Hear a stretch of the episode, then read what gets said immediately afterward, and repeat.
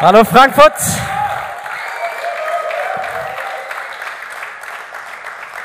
Was für eine coole Stimme, oder? Licht bis zum Ende der Welt.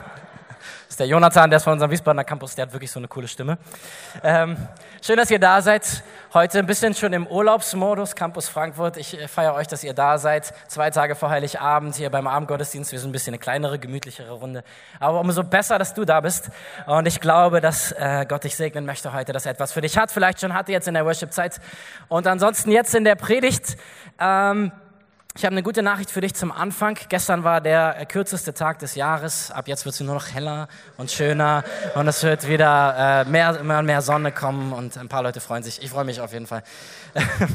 Winter ist auch schön, aber Sonne ist auch schön. Ich, ich bin jeden Tag bei euch bis zum Ende der Welt. Das ist etwas, was Jesus sagt. Und zwar sind das ähm, im Grunde seine letzten Worte hier auf der Erde. Er ist mit seinen engsten Freunden zusammen in dem Moment, mit seinen Jüngern. Und er ist kurz davor, in den Himmel aufzufahren und diese Erde zu verlassen. Und es ist ganz wichtig für ihn, dass er seinen Freunden das noch mitgibt. Er sagt, eure Aufgabe ist jetzt, das weiterzuführen, was ich angefangen habe.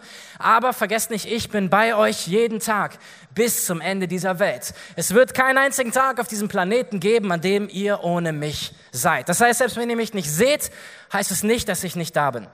Und das ist das, worum es in unserer Predigtreihe gerade geht. Wir sind in der Predigtreihe rund, rund, rund um den Advent. Äh, ganz schön schwierig. Rund um den Advent. Licht kam in die Welt. Noel ist unser, unser Thema in dieser Vorweihnachtszeit. Und es geht genau darum, dass Gott in diese Welt hineinkommt mit seinem Licht. Diese Welt kann finster sein, sie kann negativ sein, sie kann schwierig für uns sein, aber Gott kommt mit seinem Licht in diese Welt hinein. Er ist mitten in dieser Welt erfahrbar für jeden Einzelnen von uns und das ist das, was wir feiern, warum wir Weihnachten feiern. Und ähm, wir haben schon zwei grandiose Predigten gehört. Die erste ging um Ungerechtigkeit. Wie können wir damit umgehen, wenn Ungerechtes in unserem Leben passiert? Die zweite ging ähm, Ging um Sturm, danke. Wusste ich natürlich. Die zweite ging um Sturm. Was machen wir, wenn Stürme in unserem Leben kommen? Was tun wir dann, wenn es stürmt und tobt in unserem Leben? Heute geht's weiter mit Teil 3. Und ihr habt in dem Video schon gesehen, dass es um Krankheit geht, um Angst, ähm, all die Dinge einfach, die Probleme, mit denen wir in unserem Leben zu tun haben. Und jetzt in der Vorweihnachtszeit äh, ist es irgendwie so, dass dass wir in so einer Spannung leben können. Einerseits wird Weihnachten gefeiert als das Fest der Liebe und alles ist schön und romantisch und idyllisch und alles ist toll und die Familie und Glühwein und Weihnachtsmärkte und lauter schöne Sachen. Ähm, und so ist diese Weihnachtszeit zum einen irgendwie diese Zeit von, wir besinnen uns nochmal zwischen den Jahren und wir schauen zurück auf das alte Jahr und in das neue und beschenken uns und freuen uns. Auf der anderen Seite ist aber auch in dieser Zeit das wahr, was wir in diesem Videoclip gesehen haben.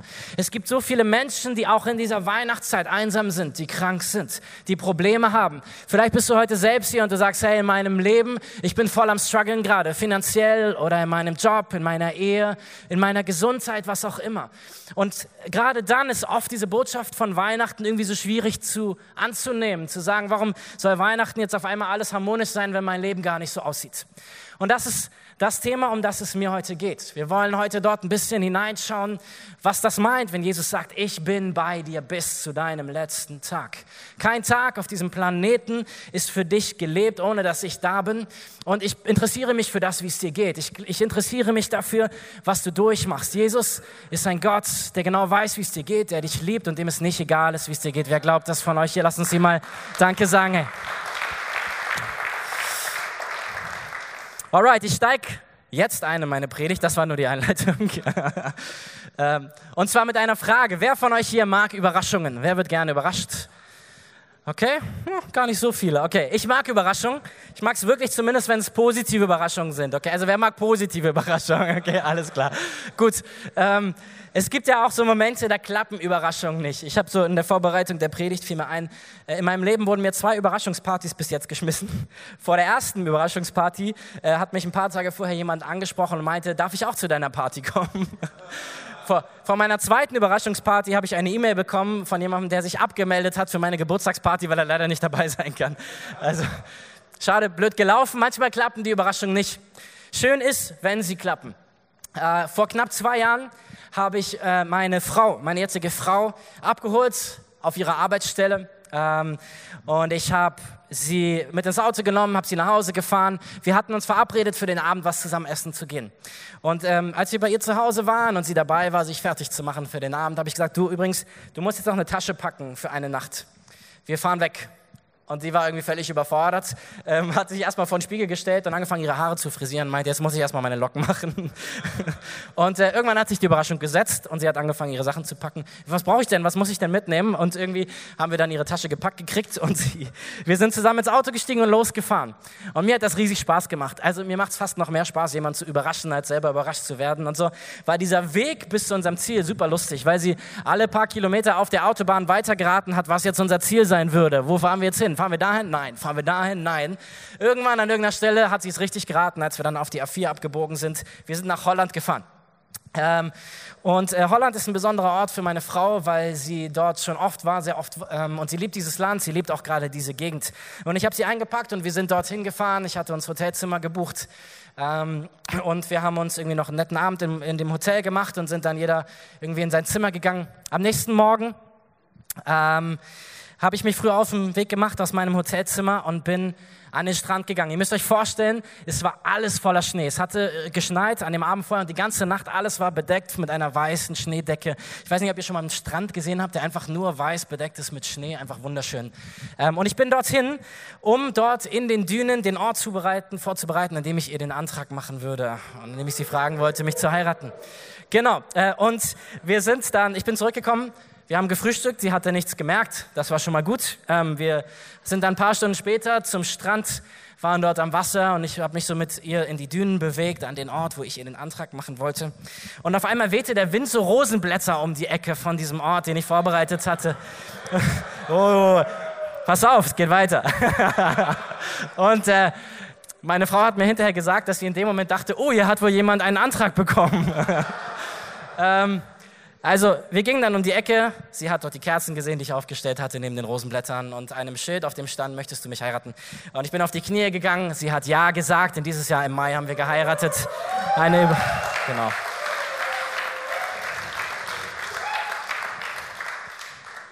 An alle Unverheirateten, das war gern geschehen. Das war kostenlose Beratung jetzt hier. Ähm, es ist schön, wenn Überraschungen gelingen. Es ist schön und es macht Spaß, wenn jemand anders erfreut darin ist, dass er überrascht ist. Ähm, es gibt auch so Überraschungen, die kommen ganz unverhofft. Entweder erwartet man was ganz anderes oder man rechnet mit was anderem. Vor anderthalb Wochen äh, saß ich zu Hause auf dem Wohnzimmer oder äh, ja genau, wir saßen zu Hause auf dem Wohnzimmer und ähm, es klingelte an der Tür. Und das war so die Uhrzeit, wo es typischerweise jemand von DHL ist. Wenn jemand kommt, dann ist es ein Paket. Wir hatten aber nichts bestellt. Und wir dachten, naja gut, vielleicht jemand für unseren Nachbarn oder irgendwer hat seinen Schlüssel vergessen oder so. Und dann kommt der Postbote zu uns an die Tür, gibt uns das Paket, stand unser Name drauf, okay, ich, ich nehme es entgegen, pack's aus. Und dann hatte uns jemand bei Amazon ein Geschenk bestellt, einfach an unsere Adresse uns geschickt. Ähm, das waren meine Eltern, die uns überraschen wollten mit einem Geschenk einfach so. Wir haben uns riesig gefreut. Also es kam anonym, aber ich wusste, dass meine Eltern waren. Man kennt ja seine Eltern. Ähm, hab, hab meiner Mutter ein Foto geschickt und Danke geschrieben und sie meinte, ja, gern geschehen. Ähm, also manchmal geschehen Überraschungen auch unverhofft. Und äh, eine zweite Überraschung hatten wir gestern, die zum Glück nicht so überraschend geworden ist, wie sie hätte werden können. Meine Frau und ich waren in Wiesbaden unterwegs, in der Nähe vom Bahnhof. Ähm, und wenn ihr den Wiesbadener Hauptbahnhof kennt, wenn man da mit dem Auto die Straße Richtung Stadtausgang fährt, da geht's so berghoch. Äh, und wir waren unterwegs im Auto und mussten an einer roten Ampel halten vor uns, so ein, so ein weißes Auto, ich weiß gar nicht mehr was für eins. Und das ähm, stand dort an der Ampel und man rechnet ja an einer roten Ampel damit, dass, okay, wenn es grün wird, dann rollen die Autos nach vorne und dann geht's weiter. Dieses Auto rollte aber immer weiter langsam rückwärts auf uns zu. Und wir haben angefangen zu hupen wie wild. Das Auto rollte immer weiter rückwärts auf uns zu. Und meine Frau hat so lange gehupt, bis der äh, Mann im Auto vor uns tatsächlich irgendwann begriffen hat, dass wir ihn meinen. Er hat ungefähr so ein Stück, ich lüge nicht, so ein Stück vor unserem Auto, sein Auto angehalten. Es hätte eine ganz andere Weihnachtsüberraschung für ihn werden können, auf jeden Fall. Wir hätten sonst eine neue Stoßstange gehabt. Aber ähm, ich bin dankbar, dass die Überraschung nicht so ausgefallen ist. Warum erzähle ich uns das? Überraschungen im Leben kommen dann, wenn wir etwas nicht erwarten oder erwarten, dass etwas ganz anders passiert, als es dann kommt. Und ich möchte mit euch in die Geschichte von einem Mann schauen, der sehr überrascht wird. Er hat nämlich ein bestimmtes Problem in seinem Leben und er hat auch einen Gedanken, wie dieses Problem gelöst wird. Und er hat einen Plan, wie er das hinkriegt, dass dieses Problem aus der Welt geschafft wird für ihn. Und dann kommt alles ganz anders, weil jemand bei ihm vorbeikommt, der ihn überrascht und auf einmal alles über den Haufen wirft, was er für sich geplant hatte. Wir schauen mal in das Neue Testament, in das Johannesevangelium, Kapitel 5 ab Vers 1. Danach ging Jesus zu einem der jüdischen Feste nach Jerusalem hinauf.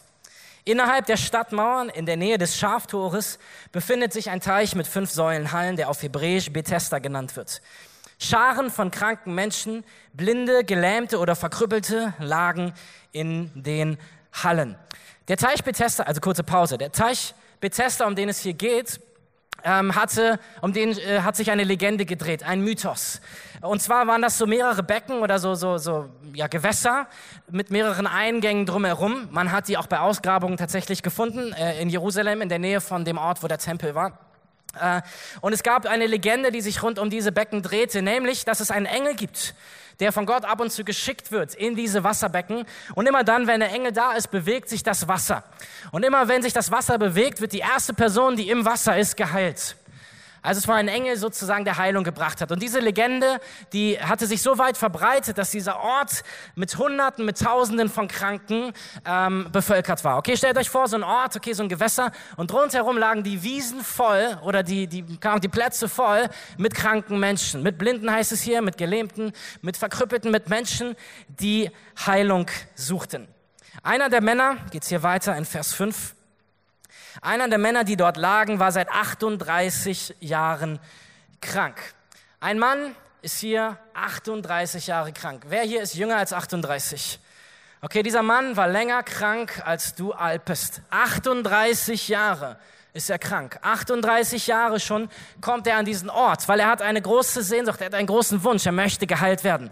38 Jahre kommt er immer wieder an diesen Ort oder lässt sich hinbringen oder wie auch immer, um der Erste endlich zu sein, der ins Wasser kommt. Und er schafft es jedes Mal nicht. Immer ist irgendwer anders schneller, aber er kommt das nächste Mal wieder und er will wieder der Erste sein, der ins Wasser kommt, weil er glaubt, eines Tages werde ich geheilt werden. Vers 6. Als Jesus ihn sah und erfuhr, wie lange er schon krank war, da fragte er ihn, willst du gesund werden? Herr, ich kann nicht, sagte der Kranke, denn ich habe niemanden, der mich in den Teich trägt, wenn sich das Wasser bewegt. Während ich noch versuche hineinzugelangen, steigt immer schon ein anderer vor mir hinein. Jesus sagte zu ihm, steh auf, nimm deine Matte und geh. Im selben Augenblick war der Mann geheilt. Er rollte die Matte zusammen und begann umherzugehen. Ich stelle mir diese Situation folgendermaßen vor. Okay, da liegt dieser kranke Mensch mitten zwischen tausenden anderen Kranken. Jesus kommt an diesen Ort. Er geht zu diesem Mann, der seit 38 Jahren hier liegt und er beginnt ein Gespräch mit ihm. Und er sagt, hey, wie heißt du? Wo kommst du her? Wie lange bist du eigentlich schon hier? Und dann erfährt er, dass dieser Mann 38 Jahre hier schon, äh, also 38 Jahre schon krank ist und immer wieder hierher kommt. Und ähm, das, was Jesus daraus eindeutig lernen kann, ist, dass der Mann geheilt werden will, oder? Wenn er immer wieder an diesen Ort kommt, was möchte er? Heilung. Was fragt Jesus ihn? Willst du gesund werden? Und man denkt sich so, Herr Jesus, wirklich? Willst du gesund werden? Was ist das für eine Frage? Der Mann ist hier. Was sagt ihr das? Er will geheilt werden, oder? Und Jesus stellt diese Frage natürlich mit einem bestimmten Ziel. Er bekommt eine interessante Antwort von dem Mann, der ihm sagt, ja, ähm, klar will ich geheilt werden, aber es geht nicht. Ich komme nicht rechtzeitig zum Wasser. Ich bin nicht rechtzeitig drin. Immer ist irgendwer anders schneller als ich und ich bin allein hier und ich, ich komme einfach nicht rechtzeitig rein. Wovon erwartet der Mann seine Heilung? Vom Wasser. Woher bekommt er seine Heilung? Von Jesus. Manchmal ist es in unserem Leben so, dass wir so viele Gründe haben, warum etwas nicht passieren kann und dann kommt Jesus und dann ist es doch möglich, oder? Hey.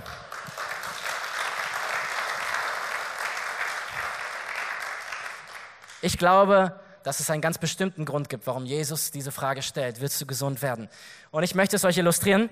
Ich habe euch diesen wunderschönen Weihnachtsmann mitgebracht, äh, Schoko-Weihnachtsmann von Lind. Ich habe keine Kosten und Mühen gescheut äh, für euch heute Abend hier, damit ihr euch mit mir freuen könnt. Genau, die sind überraschend teuer. Egal, jedenfalls. Lind, Schokoladenweihnachtsmann. Was hat das Ganze mit dieser Story zu tun? Dieser Schokoladenweihnachtsmann kann einiges tun. Der kann gut aussehen, ähm, er kann Lind viel Geld einbringen. Er schmeckt gut und wenn du die Schokolade isst, dann löst sie in deinem Körper Endorphine, Glückshormone aus und du fühlst dich besser. Wer isst gerne Schokolade? Ja, genau. Ihr wisst, wovon ich rede. Schokolade kommt direkt aus dem Himmel. Äh, Ach so. Es gibt aber etwas, das kann dieser Weihnachtsmann nicht.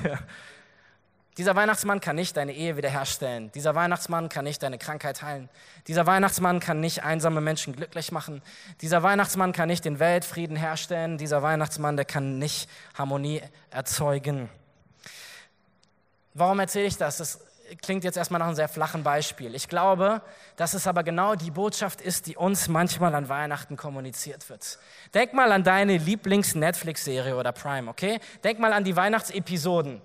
Was ist die Botschaft von jeder Weihnachtsepisode aus Netflix-Serien? Wenn wir nur fest genug glauben, dann können Weihnachtswunder geschehen, oder?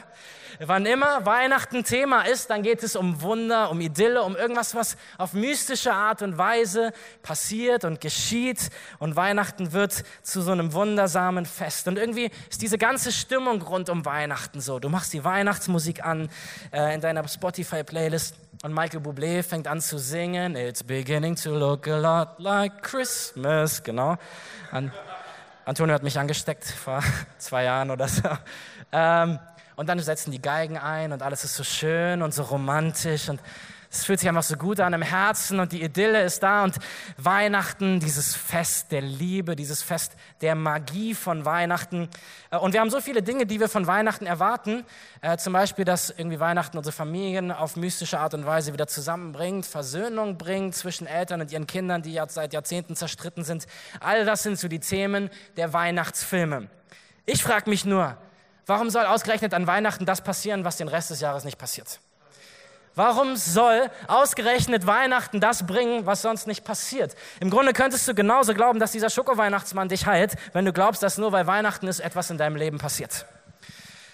Und trotzdem ist es irgendwie die Stimmung, die so ein bisschen erzeugt wird. Wenn Weihnachten ist, dann ist irgendwas Mystisches in der Luft. Und gerade wenn es uns nicht gut geht, gerade wenn wir am Struggeln sind, gerade wenn wir herausgefordert sind, dann können wir dieser Situation ganz schnell sozusagen hinter die Fassade gucken, hinter die Maske gucken. Gerade dann durchblicken wir dieses ganze Weihnachtsding, was oft so aufgesetzt, fröhlich und friedlich ist, ganz schnell. Wenn wir krank sind, wenn wir uns Sorgen machen um unseren Job, wenn wir mit Ängsten zu tun haben, wenn es unser Leben nicht schön ist, genau dann durchblicken wir ganz schnell, dass dieses ganze Weihnachtsding so aufgesetzt ist. Ich bin mal mit ähm, einem Mann mitgefahren, als ich noch studiert habe, so Mitfahrgelegenheit hat er mich mitgenommen. Und er erzählte mir dann von, von den Weihnachtsfeiertagen, die dann bevorstanden oder gerade hinter uns waren, ich bin mir nicht mehr sicher. Und er hat gesagt, wie sehr ihn Weihnachten nervt. Das ganze Jahr über verstehen seine Familie und er sich nicht und dann müssen sie auf einmal so tun, als würden sie sich alle verstehen. Und das ist manchmal das, was, was Weihnachten produziert für eine Stimmung. Für ein paar Wochen, für zwei Wochen sind wir alle großzügig und spenden überall hin und alle tun so, als wäre der Weltfrieden kurz vor der Tür. Und danach kommt das neue Jahr, unsere guten Vorsätze und aber all das andere ist irgendwie schon wieder vorbei. Weihnachten und der Weihnachtsmann bringt keine Wunder in dein Leben. Vielleicht sagst du, okay, ich weiß es, ich bin nicht mehr fünf Jahre alt, aber ich glaube, dass wir manchmal genau das doch irgendwie glauben können oder genauso leben können. Ähm, zumindest geht es diesem Mann in der Geschichte so. Was erwartet er? Er erwartet, dass Wasser ihn heilt. Da ist ein, ein Becken, ich weiß nicht, wie sauber oder dreckig das ist, wenn da immer wieder mal Leute reinrennen und so. Keine Ahnung. Er erwartet, dass dieses Wasser in dem Becken ihm ein Wunder tun kann. Er glaubt an die Magie, an, an, an die Mystik dieses Ortes, dass nur, wenn er rechtzeitig ins Wasser kommt, er geheilt wird. Und so, so liegt er, so stelle ich mir das vor, immer voller Spannung vor diesem Wasserbecken, guckt die ganze Zeit drauf und so geht es all den tausend anderen Leuten ja auch, weil alle müssen auf den Moment achten, wenn das Wasser sich bewegt und dann rennt man los und wenn man nicht rennen kann, dann muss man hoffen, dass jemand da ist, der einen reinträgt. Und der Erste, der es ins Wasser schafft, der wird geheilt. Was für eine absurde Geschichte, oder? Was für, ein, was für ein krasser Moment das sein muss. Und stell dir vor, das Wasser bewegt dich dann und alle rennen auf einmal los. Und dann bist du schon wieder nicht gewesen. Es hat schon wieder nicht geklappt. Du bist schon wieder nicht der Erste im Wasser gewesen. Und so ist all seine Erwartung auf dieses Wasser vor ihm gerichtet. Okay, sein ganzer Blick, seine Heilung erwartet er von dort. Und äh, was passiert dann? Äh, Jesus kommt zu ihm, Jesus stellt sich neben ihn und Jesus fragt, willst du gesund werden? Gott selbst, okay? Jesus Christus steht in dem Moment neben ihm und sagt ihm, willst du gesund werden? Und was sagt er? Ich kann nicht, ich komme nicht ins Wasser. Er erwartet seine Heilung aus diesem Wasser. Das heißt, selbst als Jesus neben ihm steht, weist er Jesus auf das Wasser hin. Er sagt, ich wäre gern geheilt, aber ich bin allein. Es gibt niemanden, der mich ins Wasser trägt. Jetzt, wo du da bist, willst du mit mir hier bleiben und mich ins Wasser tragen, wenn es sich bewegt? Oder, oder wie machen wir es? Also er hat eine Menge Dinge, auf die er seine Erwartung richtet, sodass er gar nicht registriert, wer da gerade neben ihm steht. Und das ist für mich der Grund, warum Jesus diese Frage stellt. Er schaut diesem Mann in die Augen und er sagt, willst du gesund werden? Was will er von ihm in dem Moment? Er will ihm sagen, hey, weißt du was, das ganze Wasser dort, das kann dich nicht rein. Ich frage dich, willst du gesund werden? Weil ich kann dich gesund machen. Hier steht jemand, der dazu in der Lage ist, deine Krankheit zu beenden. Willst du? Willst du gesund werden? Bist du bereit, das Ding, worin du deine Erfüllung suchst, loszulassen und woanders dein Glück zu bekommen? Bist du bereit, das, worauf du deinen Blick gerichtet hast, deinen Blick wegzurichten auf mich und von mir das zu bekommen, was du brauchst? Und so oft, glaube ich, in, mein, in meinem Leben, in unserem Leben, können wir genau dasselbe tun.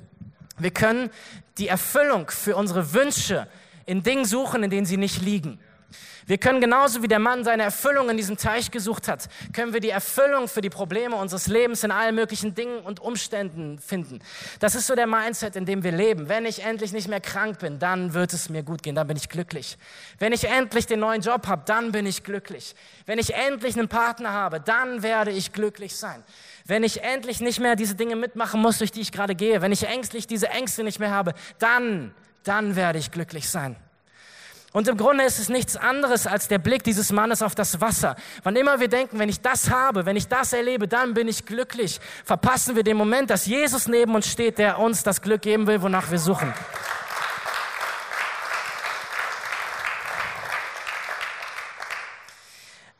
Und vielleicht hast du das in deinem Leben auch schon festgestellt. Wenn wir diese Punkte erreichen, nach denen wir uns so lange gesehnt haben, kann das uns manchmal total desillusionieren, weil wir merken, das, wovon wir dachten, dass es uns das Glück bringt, das bringt es uns nicht. Vielleicht dachtest du, wenn ich endlich einen Partner habe, dann geht's mir gut. Und du findest deinen Partner und du bist eine Zeit lang glücklich und irgendwann merkst du, dass dieser Partner dir auch nicht alles geben kann, was du willst, was du brauchst. Und dann fängst du an, nicht zu streiten, ihr lebt euch irgendwie auseinander, die Liebe geht verloren und man trennt sich und dann findet jeder einen neuen Partner und dann denkt man, jetzt habe ich den gefunden, mit dem das funktioniert. Und dann ist es wieder so und die Kreisläufe, durch die wir gehen, weil das, worin wir die Erfüllung suchen, nicht das ist, was uns die Erfüllung geben kann. Und ich glaube, dass wir da alle in einem Boot sitzen. Wir können alle so schnell vergessen, wer der ist, der unserem Leben Erfüllung geben will. Wir können so schnell darin sein zu sagen, wenn ich das endlich hätte, dann würde es mir gut gehen. Und ich glaube, dass ähm, diese Erinnerung für uns, für uns ganz gut ist, dass wann immer wir unser Glück abhängig machen im Leben von, von den Umständen, von anderen Menschen, von dem, wenn ich dich, wenn ich endlich das hätte oder die Person in meinem Leben hätte oder diese Umstände hätte, dann wäre alles gut. Wir sind ja kurz vorm Ende des Jahres. Das bedeutet, wir stehen kurz vor den Neujahrsvorsätzen. Okay, ich habe mir jetzt schon vorgenommen, dass ich nächstes Jahr mein Fitnessstudio wieder häufiger äh, nutzen möchte, wenn ich ihnen schon so viel Geld in den Rachen werfe. Ähm, irgendwer hat mal gesagt, ich hole mir eine Spendenbescheinigung von meinem Fitnessstudio. Wie auch immer. Jedenfalls mein guter Vorsatz ist, ich gehe wieder häufiger zum Sport. Auf jeden Fall. Das wird gut. Ähm, ich werde es tun. Ich habe es von vorne gesagt, es ist aufgenommen, jetzt muss ich es auch tun. Ihr dürft mich fragen. Äh, no pressure. Okay. Ähm, und so diese Vorsätze, sie zeigen uns eins. Es gibt immer wieder neue Ziele, die wir uns stecken können.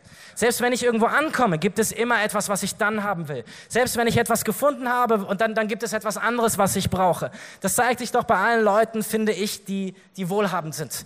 Ähm, je, je mehr Geld du hast, umso mehr Wünsche gibt es auch, die man haben kann. Also, nachdem du dir ein schönes Auto gekauft hast, schaust du dir eine schöne Yacht und irgendwann kaufst du dir eine schöne Villa und dann kaufst du dir eine zweite Villa und dann noch ein Ferienhaus dazu ähm, und dann kaufst du dir einen Jet und keine Ahnung, was danach kommt, Rakete Rakete oder so. Also es gibt immer neue Wünsche, die ich haben kann. Ich werde niemals die Erfüllung in dem finden, was ich besitze oder worin ich denke, dass es auf dieser Welt mir Erfüllung bringen kann. Lass uns mal wieder zurück in die Geschichte gehen. Ähm, ich habe euch ja schon gesagt, was ich glaube, wo Erfüllung in unserem Leben herkommt. Das ist von unserem Gott, der uns geschaffen hat. Das ist das, was dieser Mann erlebt. Okay? Ähm, er liegt dort an diesem Teich zwischen Tausenden von anderen Leuten.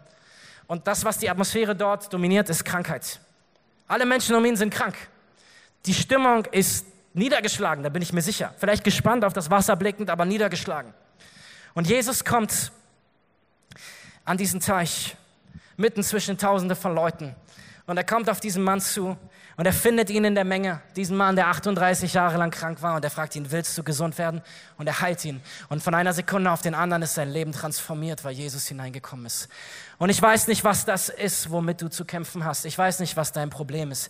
Aber ich kann dir eins sagen. Unser Gott ist in der Lage, deiner Not zu begegnen. Er kommt zu dir, so wie er zu diesem Mann an den Teich kommt. Und er will deiner Not begegnen. Er will eingreifen in dein Leben. Und ganz egal, wie viele tausend andere Leute noch warten, auch auf, auf Heilung. Gott kommt zu jedem Einzelnen. Und er ist in der Lage, auch zu jedem Einzelnen zu kommen und zu sagen, hey, willst du gesund werden? Willst du, dass ich eingreife in dein Leben?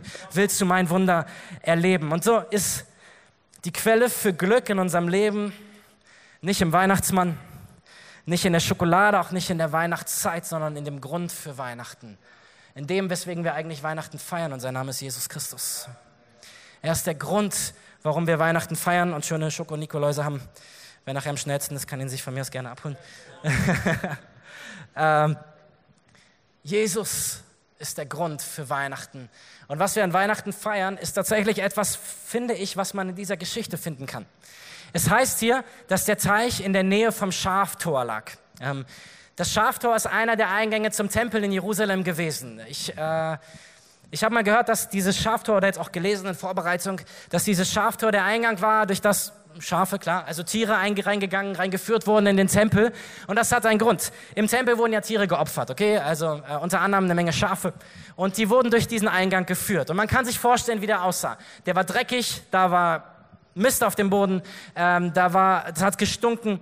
Und Jesus geht durch dieses Tor um zu dem Teich zu kommen. Und ich habe mal gehört, dass, dass der Eingang dieses Schaftor, dass es ein niedriger Eingang war, also ein Eingang, durch den man sich bücken musste. Das Bild hier also ist, Jesus geht durch den Dreck und er bückt sich, er macht sich klein, um zu diesem Mann an den Teich zu kommen und ihm in seiner Not zu begegnen. Und genau das ist das, was wir Weihnachten feiern. Gott selbst hat sich klein gemacht und ist in diese Welt gekommen. Er ist in den Dreck dieser Welt gekommen, mitten in das Leid, in die Krankheit, in die Probleme, in die Herausforderungen deines Lebens. Er macht sich klein, er kommt hinein in diese Welt, weil du ihm nicht egal bist.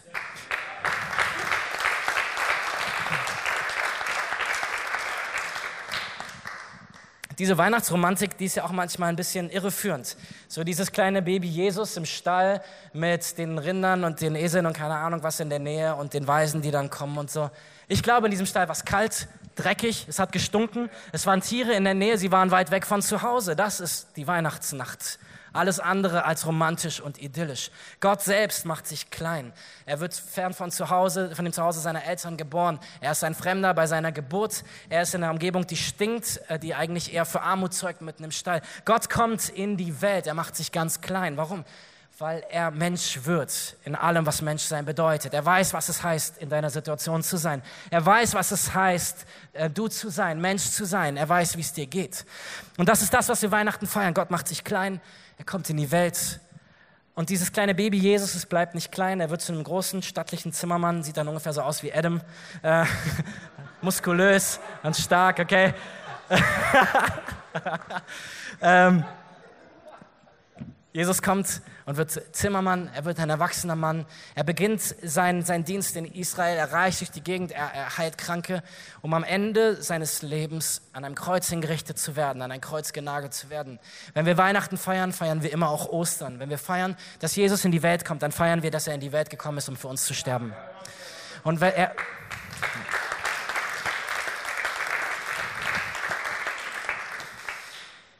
Und das war der Plan von Anfang an, das war nicht ein Versehen. Jesus wurde nicht hingerichtet, weil die Leute ihn nicht mochten. Jesus ist gestorben für deine Schuld. Das, was wir in unserem Leben nicht hinbekommen, das, was unsere Beziehung zu Gott zerstört, das hat er bezahlt mit seinem Leben. Das ist das, was die Bibel meint, wenn sie von Sünde spricht, okay? Das ist das, was uns von Gott trennt. Das, was wir tun, was Gott nicht okay findet. Stell dir vor, du und ich, wir wären befreundet und ich würde ständig Dinge tun, die gegen das sind, was du möchtest. Ständig würde ich deine Grenzen übertreten. Ständig würde ich Dinge tun, die dich verletzen. Wie lange würde unsere Freundschaft halten, oder? Und ich stell dir vor, Gott, der noch so viel größer und so viel heiliger und so viel mächtiger ist als wir, der es eigentlich verdient hätte, dass wir alle unser Allerbestes geben für ihn. Und wir kriegen es doch nicht hin. Wir alle kommen zu kurz. Wir alle scheitern vor ihm. Wir alle sind nicht gut genug. Und das ist das Bild der Bibel von Menschen, von deinem Leben und von meinem. Es gibt keinen einzigen Menschen, der es hinkriegt, so gut zu leben, dass es Gott gefällt. Und deswegen feiern wir Weihnachten, weil Gott das nicht egal ist. Er sagt, du musst nach Hause kommen zu mir. Ich muss den Weg frei machen, dass du zu mir kommen kannst. Wenn du es nicht schaffst, ich sorge dafür, dass es geht. Und er wird äh, Mensch, er kommt in diese Welt, er bezahlt den Preis für Schuld, nämlich mit seinem eigenen Leben. Er lässt sich hinrichten, damit du leben kannst.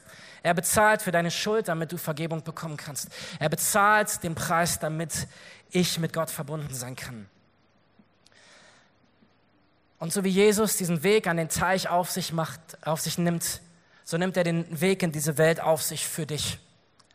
Und er nimmt den Weg heute auf sich für dich. Und mein, meine Bitte an dich ist heute, verpasse Jesus nicht. Jesus steht neben dir, er schaut dich an und er sagt, willst du gesund werden? Was sind die Dinge, in denen du dein Glück erwartet hast, die Dinge, die dich enttäuscht haben, Menschen, Situationen? Und wo ist es für dich dran zu sagen, okay, ähm, Jesus, wenn, wenn du die Quelle bist von dem, was ich brauche, dann, dann bitte ich dich darum, dass du es mir gibst. Dann ja, ich, ich will gesund werden. Und wir sehen, was passiert. Ähm, der Mann hat alle möglichen Einwände, warum er nicht geheilt werden kann. Und was macht Jesus? Er heilt ihn einfach trotzdem. Jesus kommt zu ihm und was sagt der Mann? Ich habe niemanden, ich bin allein. Immer wenn das Wasser sich bewegt, ist jemand anders schneller drin. 38 Jahre lang hat es nicht funktioniert. Und vielleicht geht es dir in deinem Leben genauso. Vielleicht nicht seit 38 Jahren, aber vielleicht sonst schon seit längerer Zeit, dass es etwas gibt, womit du voll am Struggeln bist. Und du sagst, hey, ich, ich habe schon so oft gebetet, dass es weggeht. Ich habe schon so oft versucht, dass es irgendwie anders wird. Diese Angst, diese Einsamkeit, diese Krankheit. Und vielleicht ist das nicht passiert, was du dir erhofft hattest, dass dort eine Lösung kommt. Dann will ich dir sagen, hey, dieser Mann ist nach 38 Jahren geheilt worden und Gott ist immer noch in der Lage, in deinem Leben ein Wunder zu tun. Hey. Auch wenn du es noch nicht erlebt hast. Mein Vater war äh, im letzten Jahr bei uns oder vorletztes Jahr bei uns in einem Gottesdienst mit am Wiesbadener Campus. Mein Vater hat zu dem Zeitpunkt seit einiger Zeit mit einer Lungenerkrankung zu tun gehabt. COPD, eine Diagnose, äh, eine chronische Lungenerkrankung, die eigentlich immer nur schlimmer wird. Man kann versuchen, medizinisch das Ganze aufzuhalten, aber geheilt wird es nicht. Und ähm, äh, das Endstadium davon ist, dass man sozusagen Sauerstoffflaschen nehmen muss, ähm, um überhaupt genug Luft zu kriegen, weil die Luftbläschen nach und nach aufhören zu arbeiten. Und äh, mein Vater hat diese Erkrankung, die schon echt ihn beeinträchtigt hat, immer beim Treppenlaufen. Er hat schwer gehustet oder gekeucht oder geatmet. Äh, es war einfach echt schwierig und herausfordernd für ihn. Und wir hatten einen Sonntagsgottesdienst an unserem Wiesbadener Campus. Da kam unser Seniorpastor Andreas Hermann auf die Bühne und hat ein Gebet gesprochen. Er meinte, ich habe das Gefühl hier, äh, Gott möchte heute Morgen hier Menschen heilen, die krank sind. Und er hat ein ganz einfaches Gebet gesprochen, ist wieder von der Bühne gegangen und mein Vater und meine Mutter sind dann wieder nach Hause gefahren nach dem Wochenende. Und mein Vater hat schon gemerkt, dass es irgendwie leichter ist mit dem Atmen und es nicht mehr ganz so schlimm war mit dem Husten. Er hatte in der Woche oder in der Woche drauf sowieso einen Termin bei seinem Lungenfacharzt erst hin. Und sein Lungenfacharzt hat ihn nochmal durchgecheckt und meinte, also irgendwie war das eine Fehldiagnose. Sie haben kein COPD. Sie haben da ein bisschen was Asthmatisches, dagegen können wir Ihnen Spray geben, aber Sie haben kein COPD. War eine Fehldiagnose. Mein Vater wusste, es war keine Fehldiagnose.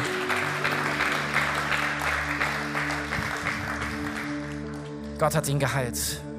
Und das ist das, wozu Gott in der Lage ist. Ich könnte dir noch viel mehr Stories erzählen. Hey, wir erleben so viel, so viel gute Sachen mit Gott. Ähm, aber am Ende ähm, ist die Frage an dich, willst du gesund werden? Willst du neu deine Erwartung auch darin setzen, selbst wenn es lange nicht geklappt hat, dass du sagst, ja Gott, ich glaube, dass du mich gesund machen kannst. Ich glaube, dass du ein Wunder tun kannst. Ähm, ich möchte abschließen mit einem Gedanken. Und zwar, ähm, Jesus sagt zu diesem Mann etwas. Er sagt ihm, nachdem er geheilt worden ist, steh auf, nimm deine Matte und geh.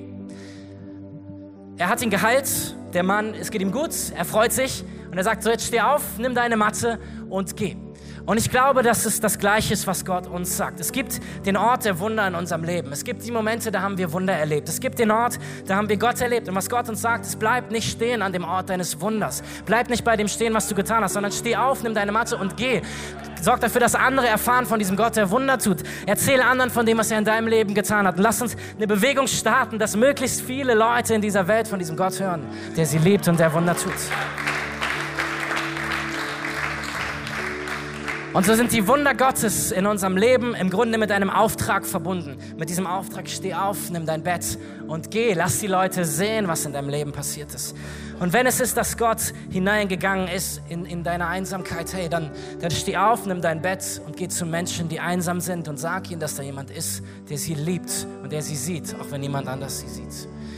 Ähm, und so ist meine Frage jetzt mal so in die Runde, wenn ihr auf das Jahr zurückblickt, wer hat in diesem Jahr Gott erlebt, an irgendeiner Stelle ein Wunder erlebt, irgendetwas, was passiert, wo ihr sagen würdet, hey, da hat Gott in meinem Leben eingegriffen, finanziell, gesundheitlich. Schaut euch mal um, wie viele Leute das sagen würden. Hey, und das ist das, was wir feiern. Wir lieben es, dass wir einen Gott haben, der erfahrbar ist, oder? Weißt du, was das Besondere an Jesus ist? Im Unterschied zu jedem anderen Menschen auf dem Planeten bisher ist er nicht im Grab geblieben, er ist auferstanden und er lebt noch immer.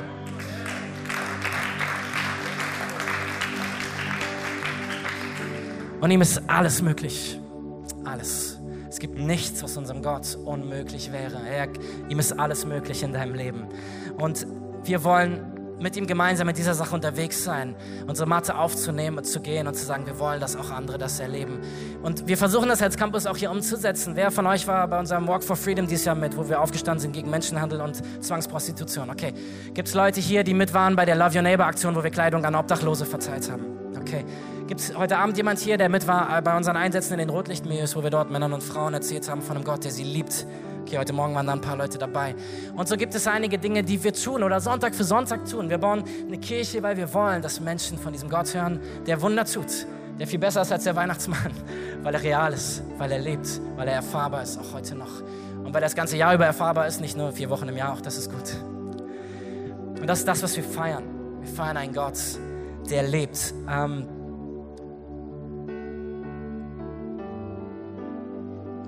Jesus sagt, ich bin bei dir bis zum letzten Tag deines Lebens.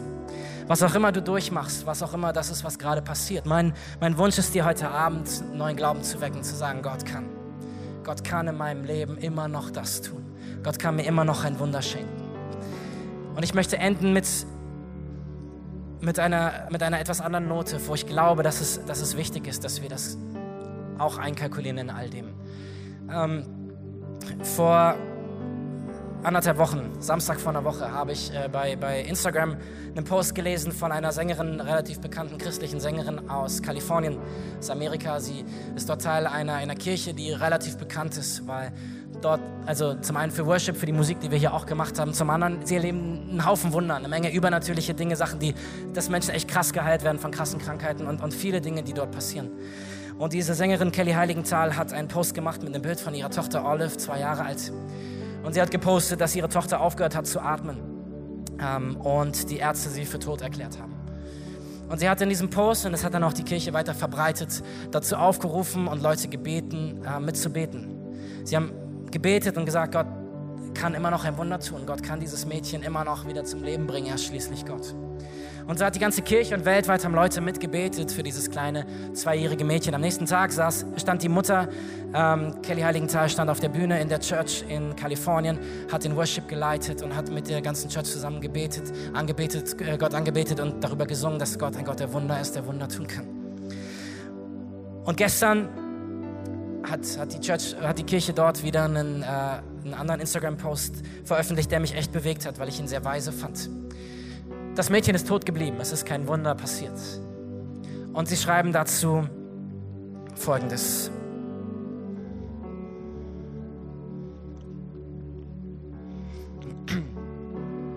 In dieser Situation haben wir alle gebetet für ein Wunder, aber wir haben auch getrauert. Glaube heißt nicht, die Fakten zu verleugnen oder unsere Gefühle zu verleugnen. Glaube ist das Wissen, dass Gott trotzdem da ist und eingreift mitten in all dem. Das Wunder, was wir uns gewünscht haben, ist nicht passiert, aber mit demselben Vertrauen, dass Gott gut ist, wissen wir jetzt, dass er als der gute Hirte bei dieser Familie ist in ihrer Zeit. Und dann zitieren sie Psalm 23, einer der bekanntesten äh, Texte aus dem Alten Testament aus der Bibel. Da redet es davon, dass Gott wie ein Hirte ist, der sich um seine Schafe kümmert. Und dann heißt es in einer Zeile, auch wenn ich durch ein dunkles Tal gehe, bist du bei mir. Und ich fürchte mich nicht, weil dein Stecken und dein Stab, sie trösten mich. Und weißt du, ich glaube, dass das so wichtig ist, dass wir das erkennen. Gott ist ein Gott der Wunder. Gott ist ein Gott, der Unglaubliches tun kann. Und es wird Momente geben, in denen wir die Wunder nicht oder noch nicht bekommen, die wir wollen. Und dann ist der Aufruf der Bibel an uns, dass wir unseren Gott trotzdem ehren. Weißt du, wir lieben ihn nicht nur, weil er Wunder tut, wir lieben ihn, weil er Gott ist und weil er es verdient hat, unsere Ehre zu bekommen. Er ist immer noch Gott und er ist immer noch gut, auch wenn er uns nicht das gibt, was wir in diesem Moment wollen. Und er hat auch eine Perspektive über das Jetzt hinaus, selbst über dieses Leben hinaus. Spätestens eines Tages werden wir alle zusammen an dem Ort sein, an dem es keine Krankheit mehr gibt, keine Einsamkeit, keine Angst, kein Schmerz, kein Tod, kein Leid. Wir werden für immer bei unserem Gott sein. Und ich glaube, dass, dass in der Ewigkeit bei unserem Gott manche Dinge, die hier in der Erde so groß sind, erschienen, irgendwie kleiner sein werden. Und das ist die Perspektive, mit der wir gehen. Wir glauben an einen Gott, der Wunder, dem alles möglich ist. Aber wir lieben ihn, ob er Wunder tut oder nicht. Wir ehren ihn und wir folgen ihm nach, einfach nur, weil er Gott ist und weil er es verdient hat. Weil es das Beste für uns ist, mit ihm unterwegs zu sein, ob wir das bekommen, was wir wollen oder nicht. Weil er das Beste ist, was uns in diesem Leben passieren kann. Ich möchte zum, zum Ende kommen, indem ich für, für Leute hier beten möchte. wenn du sagst, ja, ich, äh, ich habe diese Verbindung mit Gott noch gar nicht. Ich kenne ihn nicht so persönlich, wie du das erzählst. Ich habe ihn noch nicht so erlebt. Ich möchte, dass Gott ein Teil von meinem Leben wird. Dann sage ich dir, hey, gute Entscheidung. Du kannst es ganz einfach tun mit deinem Gebet. Das sind keine mystischen Worte, das ist nicht magisch wie das Wasser oder so. Das sind einfach Worte, die ausdrücken, Gott, es tut mir leid, dass ich bis jetzt ohne dich gelebt habe und ich will ab heute mit dir leben. Ähm, ich bitte, dass wir alle unsere Augen schließen dort, wo wir sitzen. Als Moment der Privatsphäre, so zwischen dir und Gott. Weißt du, Jesus, Jesus liebt dich. Und Jesus ist schon dein Leben lang auf der Suche nach dir. Vielleicht hast du bis jetzt dich nicht so groß für ihn interessiert, aber er hat sich schon sein Leben lang für dich interessiert. Er hat dich seit deinem ersten Tag gesehen und er hatte schon immer einen Plan für dein Leben. Und weißt du, er ist dir nachgegangen, er hat an deine, hat an die Tür geklopft, er ist, er ist dir nachgegangen, weil er dich liebt. Und vielleicht erinnerst du dich an Momente in deinem Leben, wo du weißt, hey, da habe ich irgendwie schon gemerkt, dass da irgendetwas sein muss oder so. Und Gott ist heute hier und er lädt dich ein, dass du nach Hause kommst zu ihm dass du zurückkommst in seine Familie, dass du ihn in dein Leben hineinlässt. Er will dir deine Schuld vergeben. Er hat vor 2000 Jahren den Preis bezahlt. Von, von seiner Seite aus ist alles klar. Aber weil er dich liebt, lässt er dir die Freiheit, dich zu entscheiden. Du kannst selber die Entscheidung zu treff treffen, ja, ich will das. Und dann kommt er in dein Leben. Und glaub mir, Jesus kann so viele Dinge so anders machen, als du dir vorstellst, weil er so gut ist. Ja, und ich möchte jetzt von hier vorne gleich für dich beten. Und äh, damit ich sehe, für wen ich beten kann, werde ich dich gleich bitten, dass du deine Hand hebst, wenn du das, äh, wenn du das Gebet möchtest. Ich werde ein Gebet vorsprechen. Wir werden das alle zusammen mit dir nachsprechen, einfach um dich zu unterstützen in dieser Entscheidung. Aber nochmal, es sind keine magischen Worte. Du machst es nicht für mich oder so, sondern du machst es zwischen dir und Gott in diesem Moment. Und während alle Augen geschlossen sind, alle Augen geschlossen, möchte ich fragen, ist heute Abend jemand hier? Wer ist hier, der sagt, ich möchte diese Entscheidung treffen? Heb mal deine Hand einfach ganz hoch, dass ich sie sehen kann. Dankeschön, Dankeschön. Vielen Dank, ihr dürft die Hände wieder runternehmen. Und äh, ich werde jetzt von hier vorne das Gebet vorbeten und äh, wir beten es alle zusammen mit dir nach. Jesus, danke für deine Liebe. Danke, dass du in die Welt gekommen bist. Danke, dass du für mich gestorben bist. Es tut mir leid, dass ich ohne dich gelebt habe.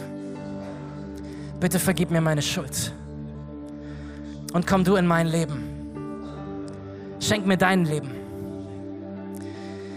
Danke, dass du mich in deine Familie aufnimmst und in mein Leben kommst und du ab heute mein Gott bist und mein Herr und meine Nummer eins. Und alle sagen Amen. Komm, lass uns mal aufstehen und denen, die diese Entscheidung getroffen haben, nochmal einen Applaus geben. Ey, richtig, richtig, richtig gut. Lass uns zusammen aufstehen. Ähm, ich möchte noch ein zweites Gebet anbieten. Und zwar, ähm, wenn du sagst, hey, die Predigt hat mich angesprochen, ich merke, es gibt einen Bereich meines Lebens, da möchte ich ein Wunder erleben. Da brauche ich ein Wunder. Egal, ob es 38 Jahre sind oder 38 Stunden oder Minuten, keine Ahnung, was auch immer das ist, was dich beschäftigt gerade. Hey, ich glaube, dass Jesus in der Lage ist, alles zu tun in deinem Leben. Alles zu tun. Er ist ein Gott, dem nichts unmöglich ist. Und wir wollen hier für dich beten. Und ich bitte, dass ihr nochmal die Augen zumacht, einfach auch hier. Es ist zwischen dir und Gott. Ähm, und wenn du sagst, es gibt etwas in meinem Leben, wo ich ein Wunder brauche, dann leg deine Hand auf dein Herz. Ähm, und ich möchte von hier vorne für dich beten. Jesus, danke, dass du ein guter Gott bist, ein großartiger Gott. Wir sind so dankbar, Herr, für das, was du in diesem Leben getan, in diesem Jahr getan hast in unserem Leben. Was du getan hast in der Move Church, was du getan hast in Frankfurt durch uns und andere Kirchen, Herr. Wir sind dankbar, dass du Menschen nach Hause zu dir geholt hast. Wir sind dankbar, dass du deine Liebe in diese Stadt hineingebracht hast. Wir sind dankbar für Wunder, die du getan hast, Herr, auch in unserem Leben. Wir sind dankbar für Versorgung, dankbar für Heilung, dankbar, dass du uns begegnet bist, da wo wir es brauchten, Herr. Und wir, wir sagen und wir glauben, Herr, dass du in der Lage bist, es wieder zu tun, Herr Jesus. Du hast Menschen geheilt und du willst es wieder tun. Du hast Menschen befreit und du willst es wieder tun, Jesus. Und ich bete in deinem Namen, Jesus, dass du einfach in diese Situation hineinkommst, wo wir ein Wunder brauchen, Herr. Wir bringen sie vor dich und wir beten, dass du mit einem Wunder hineinkommst in dem Namen Jesus. Und wir beten, dass Krankheiten gehen, Gott. Wir beten, dass einfach so diese Leere aus uns verschwindet und wir dir neu begegnen. Ich möchte ganz besonders für jeden Einzelnen beten, der jetzt rund um Weihnachten allein ist und sich eigentlich oft einsam fühlt. Gott, ich bete, dass du ganz neu ihn zeigst, wie du da bist, Herr. Und dass wir keinen Tag auf dieser Welt alleine sind, bis diese Welt zu Ende ist, wie du es versprochen hast, Herr. Wir stellen uns auf dein Versprechen. Dank dir für das, was du tust. Und wir ehren dich, Herr. Wir ehren dich einfach, weil du großartig bist. Wir ehren dich, weil du gut bist, Herr. Wir ehren dich nicht nur für das Gute, was du tust, sondern dafür, wer du bist. Und wir wollen dir sagen, Herr, wir sind so dankbar, dass wir dich in unserem Leben haben dürfen und dass wir Teil von deiner Familie sein dürfen. Wir lieben dich. Und alle sagen Amen, Amen. Komm, lass uns nochmal unsere Moderatoren auf der Bühne begrüßen hier.